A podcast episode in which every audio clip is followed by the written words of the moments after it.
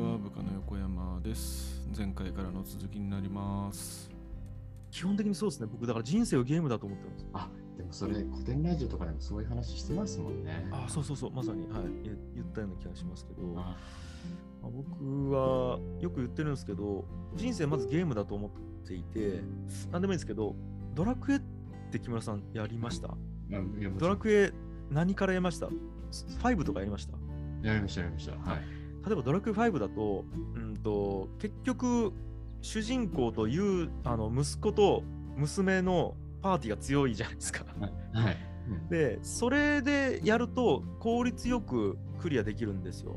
であとはゴーレムとか、なんかね、あの強いキャラっていうのがいて、あとなんかな、ゴーレムと、あと、なんかヘルバトラーみたいな、なんかグレートドラゴンがいろいろいて、そいつら集めたら簡単にクリアできるんですけど、それもう大体分かってるじゃないですか。うんだったら、スライムレベル99まで上げてみようみたいなことやり始めるんですよ。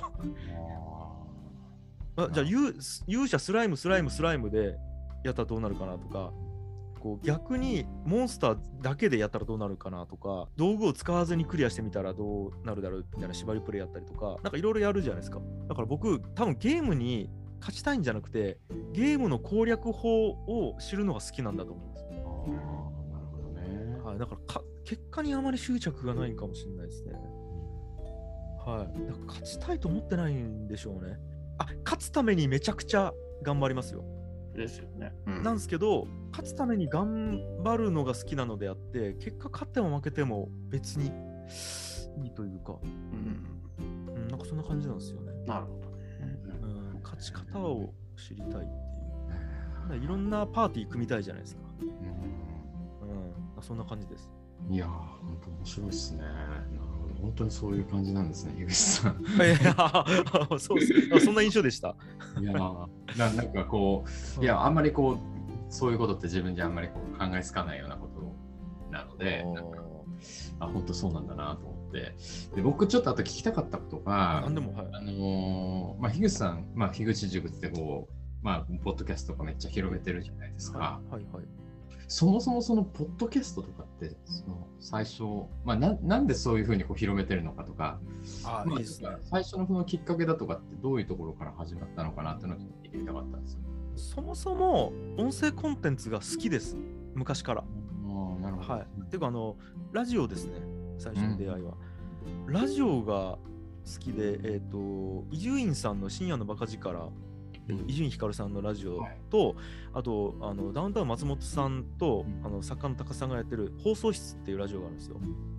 この2つがめちゃくちゃ好きだったんですよ。もともと。で、もう仕事中とか運転中とかずーっと聞いてて、で、あ、自分もラジオやりたいなとか思って、で、芸人になって、ね、あのツイッターとかユーストリームとかで、なんか、ね、ツイキャスとかユーストリームとか出てたじゃないですか。あ、これ、俺もやれるやんってなって、で、遊びで相方とやってたんですよ。その青柳高也ですよね。だから、もうもともとそういう感じです。好きで、とにかく、はい、やってて。で、したら、あのーまあ、ありがたいことに、えっと、お前ら番組やってみろって誘う、プロデューサーから誘ってもらって、それで始まったのが僕がやってる愛の楽曲工房っていうポッドキャストなんですけど、これ2016年から始めて今でも続いてるんですよ。でこれ最初は実は FM やったんですよ。あのコミュニティ FM の方で北九州の方のあるんですけど、FM 北九っていうところで始めたんですけど、それがまあなんか契約終了みたいになって、で、ポッドキャストに移動したっていう経緯があるんですけど、で、だからまあまず好き。でうん、やってて楽しい。うんで、やっぱやってるうちに、これみんなにとっていいかもって思ってきたっていう。うんうんまあ、自分がやってよかったっていう実体験があるのでで何がいいと思ってるかっていうとやっぱりなんか自分の思いを言葉にして、えー表現するっていうことがとても人間にとっていいなっていう感覚があるんですよ。うんそもそも表現ってとてもいいなって思ってるんですうん僕。喋りに関わらず、えっと、文字でもいいし音楽でもいいし絵でも何でもいいんですけど表現するってとてもいいなと思っててなんかこう僕って人間って自分で自分のことを理解するのってなかなか難しいんですけどそれって外に表現することによって自分を理解できると思ってるんですよ。うんはい、だから僕結構一人喋りやったりとかねあの対談したりするんですけどこうやって喋っってる時にあ俺ってこんなこと考えてたんやって自分自身を理解するきっかけになってどるんですよ。うん。でツイッターでもそうです。あなんかツイートしようと思って考えてツイートした時にあこれいいなって自分でアウトプットしたものに対してうん。自分で思ったりとかするんですけど自分を理解するために必ずアウトプットって必要だとまず思っていてで今まではブログはあったんですよ。で YouTube あったんですよ。うんであとなんですかうーんとスポーツとかビジネスとかあったんですけど音声コンテンツを万人ができる環境って意外となんていうんですかねメジャーじゃなかったんですよ。うんうんで人によって特性って違うんですよ表現の得意不得意が。絵でか描くのが得意な人もいるし歌うのが得意な人もいる中で喋りが得意な人が、えー、と輝ける場っていうのがあんまりなんか熟成されてなかったと思ってます。うん。ポッドキャストっていう文化が出る前までは。で YouTube はあったじゃないかってああると思うんですけどあれって顔出し前提なので例えば顔に自信がない人とかあと、えーいいカメラ持ってない人とか編集が苦手な人とかテロップ入れるのが嫌いな人って YouTube で輝けないんですよ。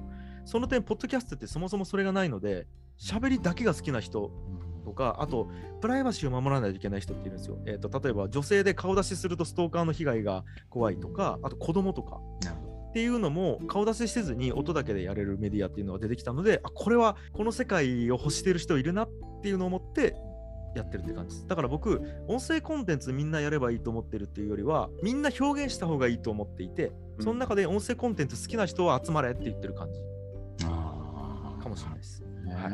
ああそういうことだったんですね。いやめちゃめちゃでもなんか今の聞いててはい。あー僕も、まあ、初めてみそさんとこう 1年ぐらいやってますけどはい。なんかちょっとちょっと少しだけなんか今のなんか話やっぱりちょっと理解できましたね。あ自分こんなこと考えてんだなとかなんか自分言ったことに対してあこんなこと言ってたんだみたいな。なんかそこでなんか自分をまたやっぱこう理解するみたいなのははい。ちょっと感じた部分はありますね。でまあもうちょっとこれね喋り出すとキリがないんですけどあの2人でやる番組ってまた違うメリットというか魅力があって、僕例えばじゃあ新型大人ウイルスっていう番組やってるんですけどこれ大学の後輩とやってるんですね。はい。でこいつ別に仕事で密な関係でもないんですよ。うん。であの趣味も別になんていうか同じ趣味があるわけでもない。ででもこいつと話すのめっちゃ好きなんですよ。コバっていうやつがいるんですけどコバと毎月必ず飲みに行く約束をするってむずくてお互い忙しいから。でもポッドキャストやろうぜとかいやポッドキャスト撮らないといけないから時間合わせて話すんですよなんか話すきっかけになってるんですよわかる。うん。あのなんか多分お二人わかると思うんですけど、うん。大人って喋ろうぜって人を誘うのって無理じゃないですか、そうですね。うんだからみんな飲みに行こうぜとか、お茶しようぜとか。なんか面白いことやりたいんで打ち合わせしませんとか言って本当は喋りたいだけのくせにうん別の理由つけて喋ってるんですよ。だから僕からすると、コバお茶しようぜとか飲みに行こうぜと同じようにうんちょっとポッドキャスト収録しようぜって言ってる感覚があるかもしれないですね。すげえわかりますね。まあ、このラジオもそんな感覚ありますよ、僕の中でもやっぱり。うん。ああやっぱり、ある、めちゃくちゃある。うんで曲がりなりにも上司ですからね、一応ね。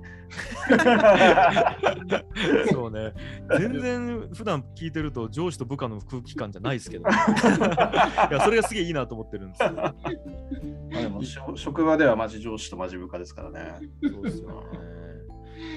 あとなんか上司と部下で言うとあのマイクの前で喋ってるってなるのがお守りになる時ってあるような気がしていてうんうん。あ要は、えーとまあそのね木村さんあこれ名前出していいんですよね。あ木村さんとみそさんだとまあもともとねあのいい関係かもしれないですけど例えばそのちょっとギクシャクしてる上司と部下がもしいたとしてうん。でもポッドキャストを撮りましょうってなって話す時ってその2人が喋ったやつが公開されるわけじゃないですか。うん。だったらあのパワハラとか絶対できないんですよ。うんうんうんとかひどいことって絶対言えないんですよそのマイクの前で。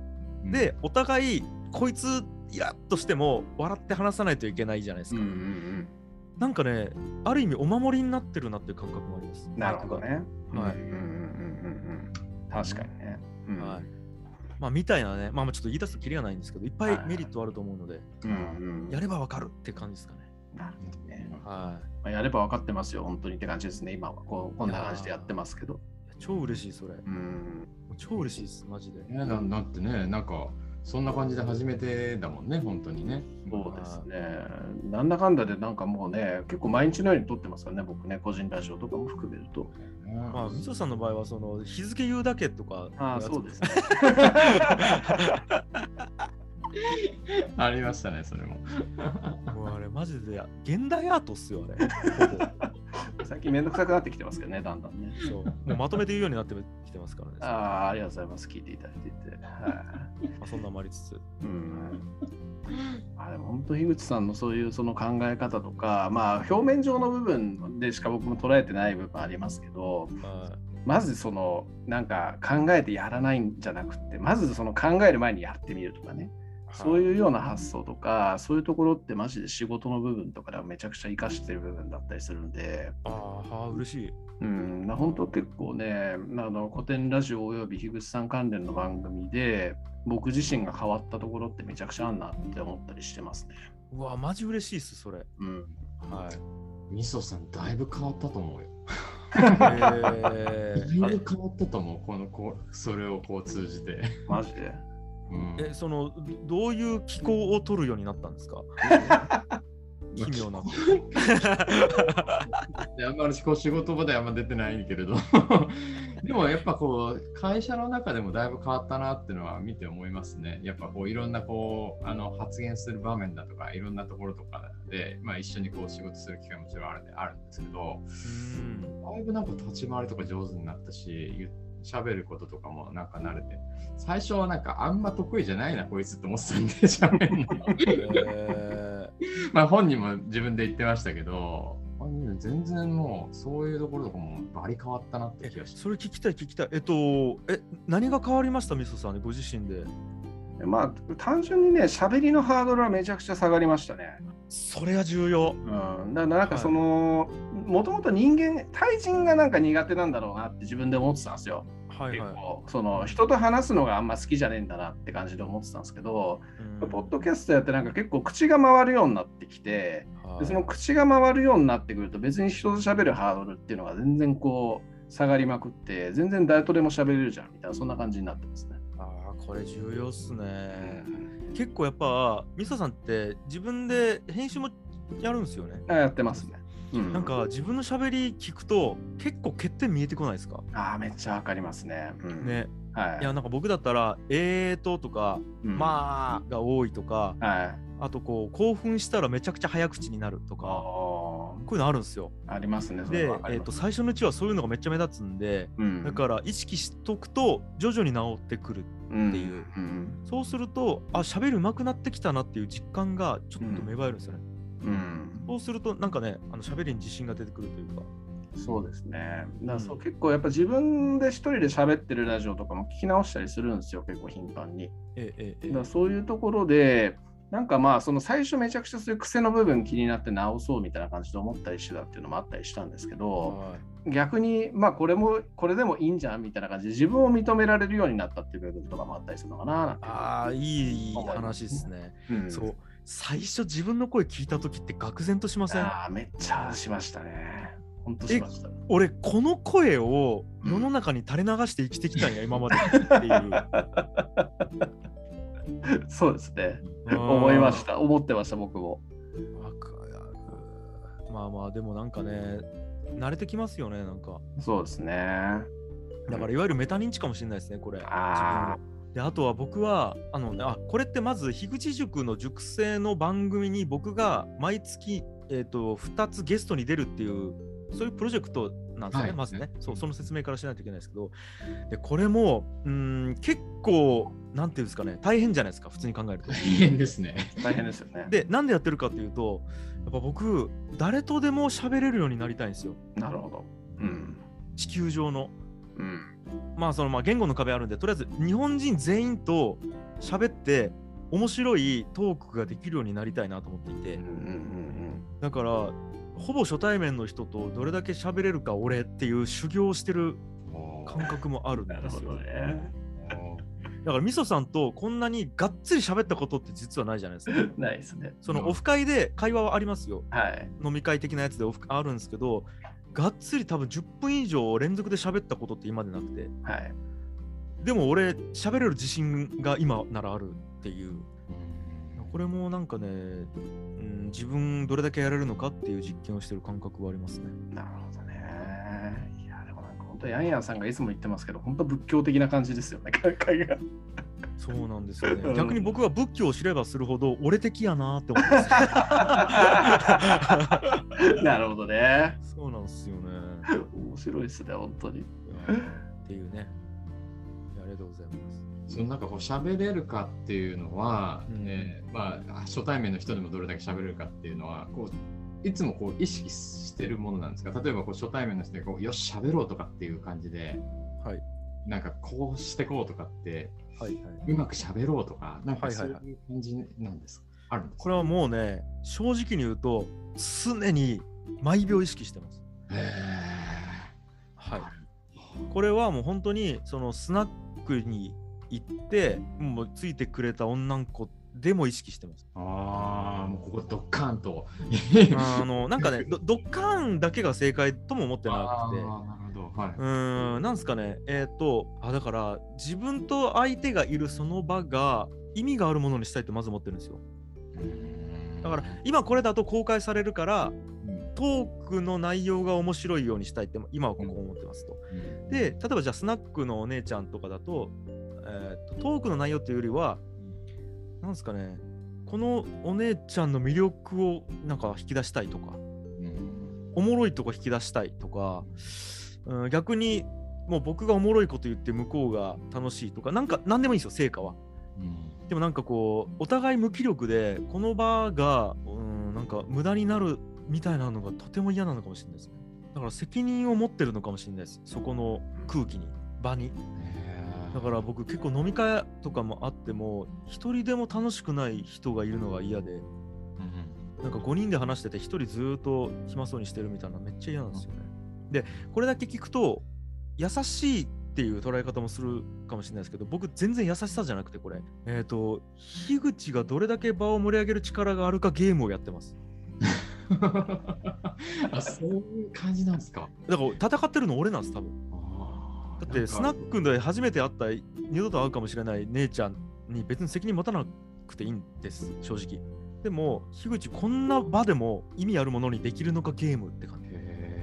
ずっと実力を試し試してるのかもしれないですね。僕はい、なるほど。それはなんかやっぱり、なんだろうね、そういう感じにこうしたいっていう気持ちが、まあ、あるからってことですよね。そういう。したいんでしょうね。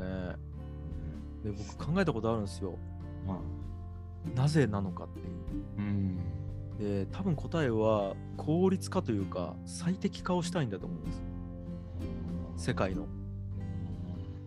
だから無駄をなくしたいんだと思います。僕、スナックに行ってお金払って、僕とお姉ちゃん2人とも楽しくなかったら、その時間無駄になるんですよ。はいはいはいはい。それが吐きそうになるんですよ。なんていうか。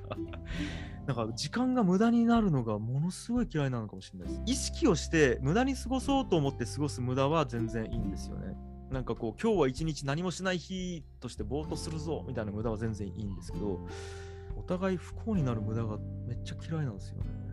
なんかその樋口さんのテーマの中でテーマ送った中にも言ったんですけど合理性と非合理性の二律背反感がすげえあんなっていう感じと思ってて。